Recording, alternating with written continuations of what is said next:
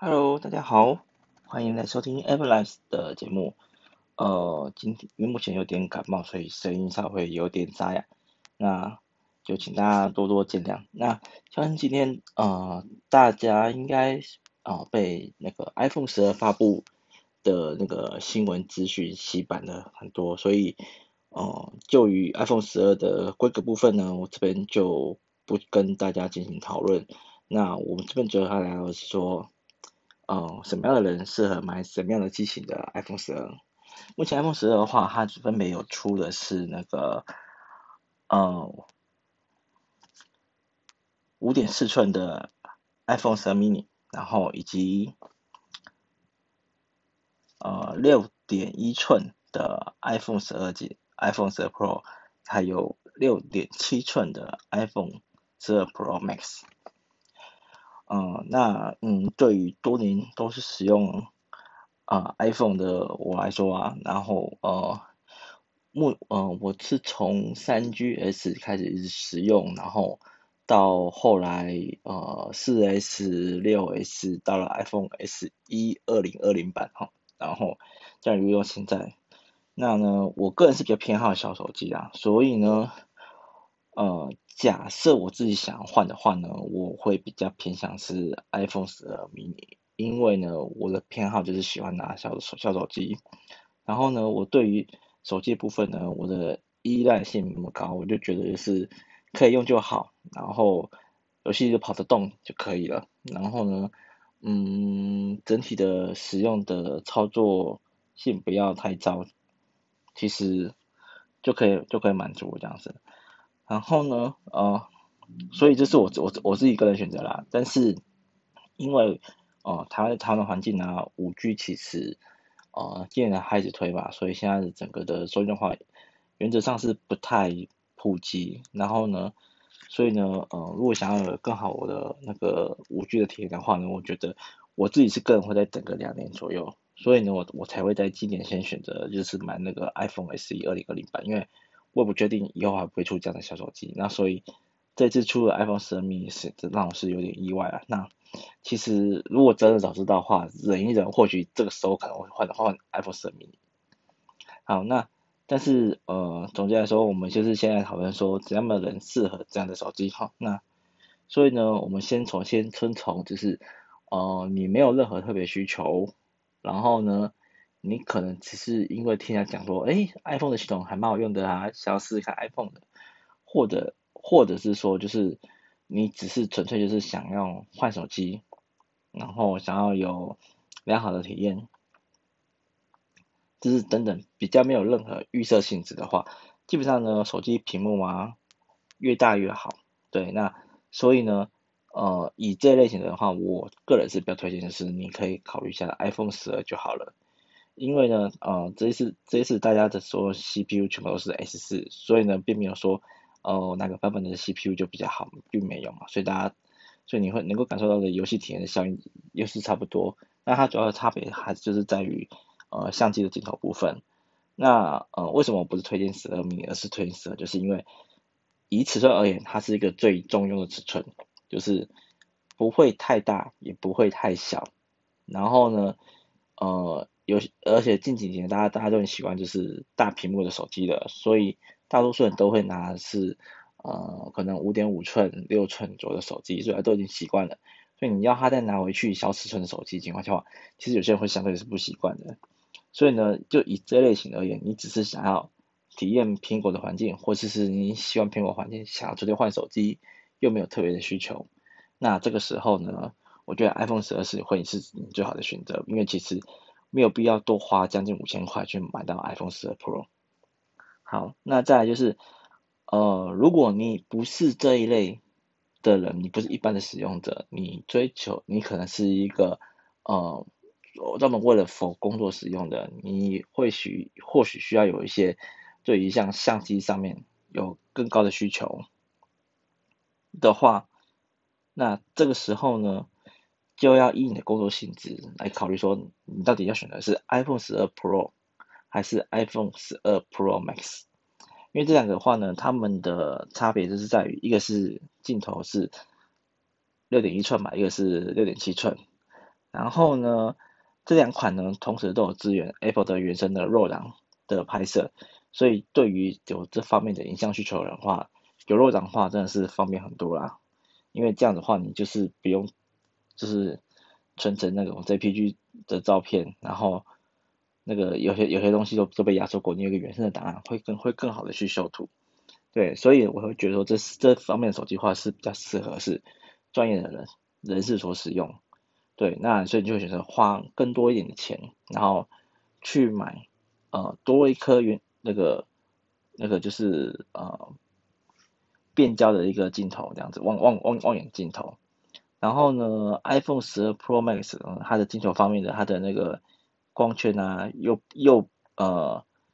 又来的比那个呃 iPhone 12 Pro 来的大，这样子，所以呢，在成像方面的话呢，原则上应该会比 iPhone 12 Pro 来的再更更好一点。原则上，原则上，因为因为目前也没有任何的评测嘛，对，那所以呢，这两款类型的话，我就是觉得是比较适合是给呃有工作需求的呃部分专业人士使用者。那这时候就要看你的工作状况来去说到底是十二 Pro 好还是十二。Pro Max 更好，对，因为呃这个是没有没有一个绝对的。然后呢，十二 Pro 跟十二 Pro Max 呢也多了就是那个夜间人像的部分，所以呢，像现在呃其实像自媒体已经很发达了，所以如果是在做这方面的像自媒体经营的这些可能图文写作家、布洛克或者是 YouTube 之类的。或许他们真的是就是要选择这类的，因为就是呃随身的工作机，因为有些时候你可能还想拿突然拿张的相机来记录什么东西的话，有时候真的是太慢了，他可能这是个随手拍，做一个记录好素材的东西。好，所以呢，我们有一般的使用者，然后呢，以及有呃专业使用者，那这时候呢，再就是有一部分人就是。呃，像男生有些人就是我不太喜欢带很多的东西，或是我的包包就很精简而已，所以我可能手机只想放口袋，这样，所以呢，这类的人呢就选择的是 iPhone 十十二 mini，因为我们会选择是我的东西我都可以再更加的精简一点点，我不需要呃这么大的画面，而且我可我可以同时享受到一样是 S 四的 CPU，所以呢，我并不会在。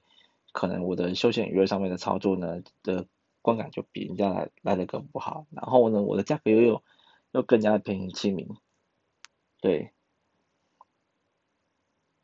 所以呃这样子的选择的话呢，就是因为像像 iPhone 像这样子 iPhone 十二 mini 的话呢，就会比较适合这样的一个使用者的选择。然后这四以上呢，就是我是对于就是呃我自己个人的看法，我觉得。你是怎样的性质来做一个这个手机的选择？因为说实在，因为每每个人的需求是不同的。但但但但是呢，他这这一次真是一口气出了四款 iPhone 十二，然后真的是会让人认为眼花缭乱。然后呢，你常常就觉得说，诶，那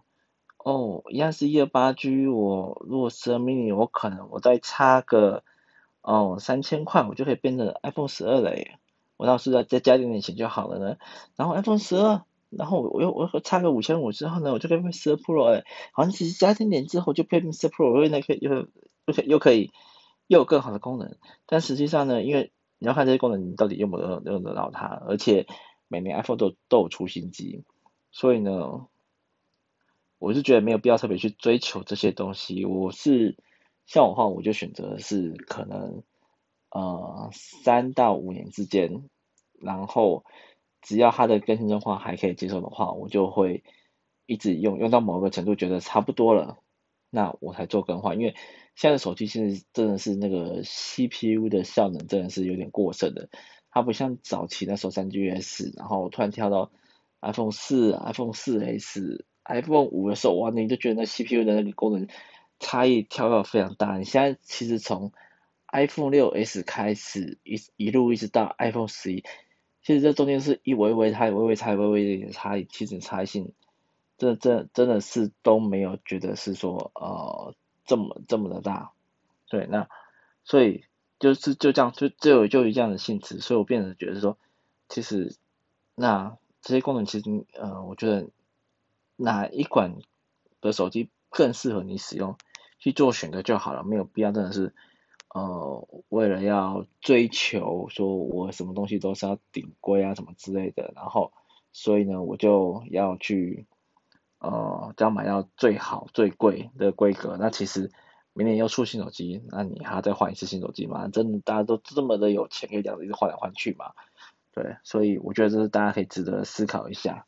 然后至于呃，像呃，到时候手机出了之后，呃，可以要怎么买会比较划算呢？嗯、呃，我觉得这个这个时候就是要取决于是你的个人使用习惯。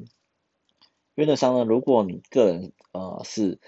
真的是呃工作上使用，然后哦，电话量非常高，我讲的是打电话部分哦，电话非常高的话，然后有些公司可能，呃，那个电话部分的话呢，还是有补，还有补助这种情况下的话，那你就可以考虑，其实可以用绑约的方式，因为你可能因为绑约情况下，你的手机会比较省一点点，就加上因为它真的是有那些电话电话费的一些折扣优惠嘛，所以你在使用上的话呢，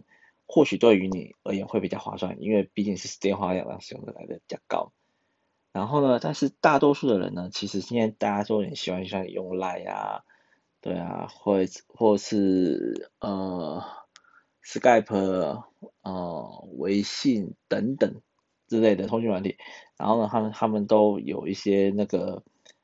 呃就是通话功能，所以大家可能都是用 Line 在进行通话。那这种情况下的话呢，又加上之前的四九九之乱，大家的网络吃到饱，所以呢，这个时候呢。电话的使用量其实是相对更低的，所以呢，呃，如果你是有办类似像四九九吃到这种门号的话呢，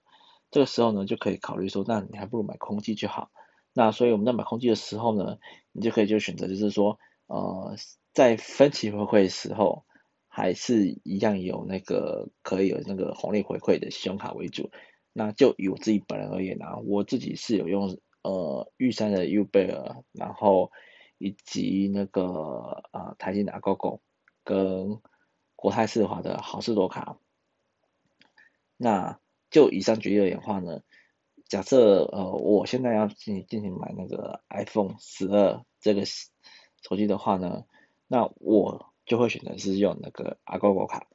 原因的话呢，就是因为我 Agogo 卡网购部部分的话呢，我的回馈比较多，然后呢，它又不像玉山的它的卡。它的那个信用卡，我的分期可能是没有那个呃红利回馈的，然后呢，所以呢，我只要我的每一期的回馈金额，我就是哦维持，应该说我我的我的分期的交钱，我就是呃维持在一万块左右以内的话，那我等于是我这张卡就可以有效的利用到它的那个呃三点五趴左右的一个红利回馈去折抵我现金，那。就是就这样而言的话，我我的那个手机买起来的话，就会买的更便宜，因为你看就少少了三点五趴，就是我的我的我等于就是用一个呃九九六点五折的概念去买一支手机，而且我还是分期付款，所以我交起来就就不会那么痛。然后呢，当然也是有一些其他的卡片可能可以让你在自己投入可能会有比较好的一些回馈，然后我又搭配有可能某些的呃就是那个。呃，可能可能诶，十二月啊，十二月好像还有好像没有什么周年庆的，所以你只能考虑一下是有没有有没有一些卡片四 G 通上面买，然后我刷分期的话也有回馈，这些都是一个不错不错的购买方式。所以呢，原则上这大概是两者啦，就是你自己有个人额外的电话使用需求，你要常常打电话，你的你的通话费的费用是高的，然后甚至有可能公司还要补助的那个通话费。那你就会考虑使用绑约的方式去缴，但只是绑约部分话缴部分通常是没办法做分期折折扣了，所以你就是先痛一次。那如果你是一般的人的话呢，就是你有一个吃到饱门号，然后够用，或者是说，呃，他送的那个流量其实够你每个月使用，然后说你电话费相对便宜的，那你就买空气就好。然后呢，你就可以使用就是呃这类型就是回馈比较好的信用卡，然后在。你可以选择的通路上面去进行消费，那你可以就可以拿到了，可能是二到五趴之间不等的一个回馈，这样子让你的手机可以买的更加的便宜。而且像我这次 iPhone SE 当初在买的时候，我就是在那个苹果官网购买的，所以呢，我用那个 Agogo 卡去消费的话呢，我还是可以享受到那个三六趴的回馈，然后而且我可以分三期，所以呢，我就是以这样而言的话，我就可以就是把我的回馈领好领满，这样子不会说有一个浪费。那以上的讯息的话，就是提供提供给大家参考。那往后还是有一些相关的一个详细资讯消息的话呢，啊、呃，也会在持续跟大家分享。那谢谢大家的收听，那我们下次再见喽，拜拜。